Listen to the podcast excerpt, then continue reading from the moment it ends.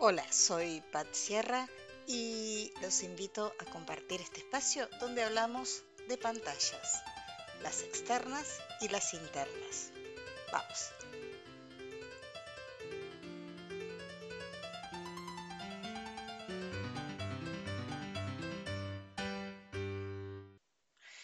Hola, ¿qué tal? ¿Cómo están todos? Bueno, hoy voy a hablar eh, de algo que es bastante recurrente en mí, que es el tema de la ley de atracción, pero la ley de atracción práctica, que es esa la que difunden a través de redes sociales. Yo no digo que la ley de atracción no funciona, yo sé que funciona, pero em, para que sea una posibilidad concreta la ley de atracción, se necesitan otros condimentos. Por ejemplo, que quien esté proyectando tenga una tranquilidad muy especial. Eh, no te voy a decir de que la persona que quiera aplicar la ley de atracción no tiene que tener ningún problema, porque en este mundo es imposible. La idea es que cada quien tenga los problemas bien gestionados. Y eso es un paso previo, quizá el más importante, antes de poder aplicar la ley de atracción. En el mundo actual prevalecen los desacuerdos. Es por eso que cada vez que se llega a un acuerdo en algo, es portada en todos los medios del mundo. Nuestra vida es exactamente igual. Vivimos en constantes desacuerdos con nuestra pareja, nuestros hijos, familiares, vecinos, apenas conocidos en redes sociales y lo que es peor aún, con los medios que miramos y escuchamos para informarnos. Estamos en desacuerdo, pero ahí ni siquiera tenemos un feedback, porque nosotros podemos decirle de todo al periodista que está diciendo alguna estupidez o al comunicador, y esta persona ni se entera de nuestro desacuerdo y tampoco nos va a contestar. O sea que es una situación eh, bastante frustrante. Em, aunque mires un medio afín a tus ideas, que hay para todos los gustos y colores, siempre va a aparecer algo con lo que no estés de acuerdo. Hay otra escala peor en las diferencias, el bullying, que aunque la gente no lo crea, siempre existió. No es un invento del siglo XXI, simplemente en este siglo ampliaron los horizontes. En el siglo XX el bullying era directo, en la escuela, en el trabajo, en el barrio. Todo el mundo tenía sobrenombres. La petiza, la solterona, la visca, la gorda, el cornudo, el rengo, el tuerto, el borracho, el loco, el bobito, mm, y puedo seguir de manera infinita solamente recordando mi infancia. Ni yo cuando era niña me salvé del sobrenombre. Mi padre trabajaba en radio y yo aprendí a amar esta profesión yendo a la radio con él. Y fue así que un grupo de personas muy famosas me colocaron el mote de piojito, porque era muy flaquita y estaba en todas partes intentando aprender. El bullying hoy es por redes sociales y hay una solución. Se apaga el teléfono o se bloquea. Eso es gestionar el problema. No hablo de quien lo sufre en una escuela, en un trabajo o en una comunidad donde uno debe acudir a las autoridades correspondientes, las cuales muchas veces no están capacitadas para esta función. Y ahí se torna un problema complicado de una difícil solución. El dinero no alcanza para quienes no somos millonarios. Fíjense que se considera un sueldo alto en Argentina 85 mil pesos, alrededor de 400 dólares, que además de que pocos lo ganan, alcanza para sobrevivir. Olvídate de comer en un restaurante. Hay quienes lo hacen, pero si sos del club de los 85 mil, ese lujo te va a arruinar la economía. Un par de horas de placer te va a costar meses acomodando tu presupuesto. Y ni te digo nada si tu sueldo está bajo 85 mil. En fin, imaginemos aplicar la ley de atracción de acuerdo a los consejos que te dan en las redes sociales. Vos te imaginas en una playa del Caribe, sentada al sol, con un traje de baño de Victoria's Secret, ese que sacaron en Sport Illustrated, que tenía eh, los agarres en oro blanco, tenía un terrible diamante, eh, que dijeron que estaba valuado alrededor de 12 millones y medio de dólares. Tus chancletas, obvio que no iban a ser hawaianas, seguro que son Manolo Blahnik.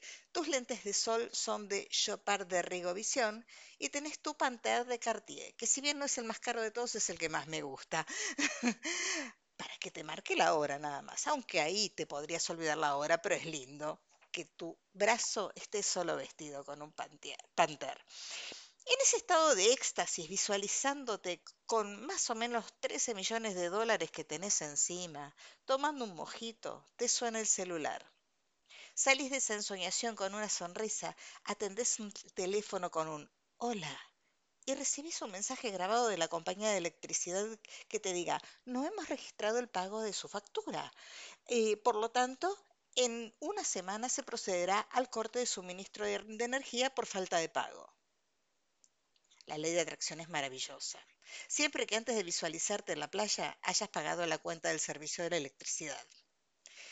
Si aprendemos a gestionar los problemas y las dificultades del día a día y otros que arrastramos probablemente de otras personas, la ley de atracción es posible. Pero si en medio de la tormenta intentamos imaginarnos en el paraíso, puede que te despierte la fe o la frustración. La pandemia nos trajo miedos, frustraciones, dolores y especialmente la dura adaptación de alejarnos del mundo como lo concebimos. Somos seres sociales y este tiempo se perdió demasiado el contacto. Antes de meternos con la ley de atracción, te sugiero que te ocupes del tema pandemia. Yo estoy convencida de que las vacunas ayudan y me preocupo de que me den las que corresponden. Mucha gente no cree las vacunas. Pienso que hay alguien en toda familia que no se vacunó. Créeme, en la mía lo hay y en la de mis amigas también. No intentes convencer a esa persona. Va a ser una molestia lo que le digas para él y una frustración para vos porque no vas a poder modificar su pensamiento. Deja que cada quien actúe de acuerdo a sus convicciones. Preocupate por tener una vida placentera. A pesar del home office, no te quedes todo el día en pijama, es contraproducente. No te pases mirando, escuchando o buscando información. Informarse no es ahogarse con lo que te dicen los medios. Lo importante es conocer la situación y actuar lo mejor posible.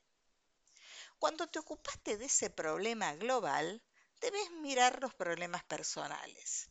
Armar un presupuesto puede servir en esta economía nefasta que estamos viviendo, eh, puede servir para no sentirte mal. Por ejemplo, el método que yo tengo es, bueno, cuando recibo mi sueldo, pago todas las cuentas, las que no ya no están a principio de mes y que vienen un poquito más, hago separo el dinero para eso y lo que me queda lo divido por los días eh, que restan del mes y ahí veo cuánto puedo gastar por día. Si ese día no gasto nada o gasto menos, eso lo ahorro. Y eso te juro que te da una tranquilidad terrible. Trata de tener un, pequeño ahorro por cualquier eventualidad, las tarjetas de crédito pagarlas en tiempo y forma, no hacer pago mínimo. Entonces, eh, cuando tenés la parte económica, no te digo solucionada, porque para mí la parte económica solucionada sería por ahí estar en la playa con el mojito y los 12 millones de dólares, ¿no es cierto? Pero cuando tenés esa situación, una situación, como se decía antiguamente, holgada, pero si no llegas a eso, tener la situación arreglada, de modo que no tengas un sobresalto por falta de dinero, de modo que si un día se enferma alguien en tu casa, tengas el dinero para comprar la medicación, de modo de que si querés irte una semanita de vacaciones o 15 días, tengas ese poquito de plata que te, te ayude a hacerlo. Entonces, cuando te organizas económicamente, ya tenés un problema grande menos. O sea, el tema es adaptar, gestionar, gestionar los problemas. Cuando vos ya estás gestionando los problemas, ahí podés empezar a pensar en la, en la ley de atracción. Problemas de pareja, de familia, no hay consejo de un tercero que valga. Evaluar las situaciones, gestionarlas de manera de que no sean un mosquito sumando la oreja. Tener la certeza de que todo problema, por más molesto que sea, el tiempo lo modifica y archiva, es una solución. Lo que hoy puede ser una molestia, mañana seguramente será un recuerdo. Quizás un recuerdo triste, quizás un recuerdo gracioso, pero con el tiempo va a terminar siendo un recuerdo.